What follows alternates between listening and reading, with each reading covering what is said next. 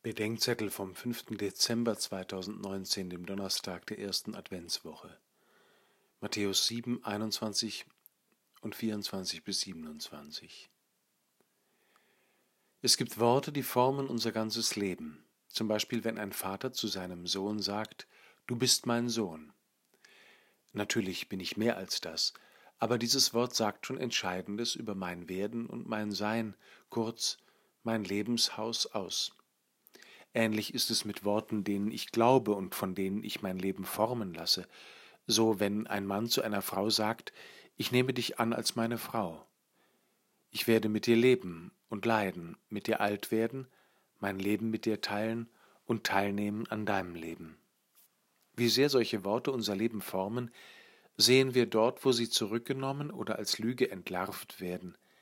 Ich kenne Menschen, deren Lebenshaus schlicht zusammengebrochen ist, als der Mann, den sie für ihren Vater hielten, ihnen sagte, ich bin nicht dein Vater. Und wie viele Lebenshäuser stürzen ein, wo ein Ehepartner zum anderen sagt, ich war mir eigentlich nie sicher, ob das hier richtig ist.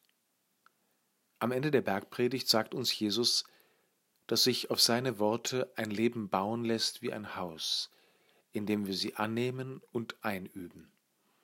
Als Worte, die uns sagen, wer und wie wir sind und wer und wie Gott ist, die uns sagen, woher wir kommen, wohin es mit uns gekommen ist und wozu wir unterwegs sind, die uns herausrufen aus der Fremdherrschaft von Stimmungen und Leidenschaften, von Mächten und Gewalten, die uns unterscheiden und entscheiden lehren, als Worte schließlich, die uns so mit ihm verbinden, dass wir mit ihm unsere Nächsten und Gott lieben, so wie er uns liebt.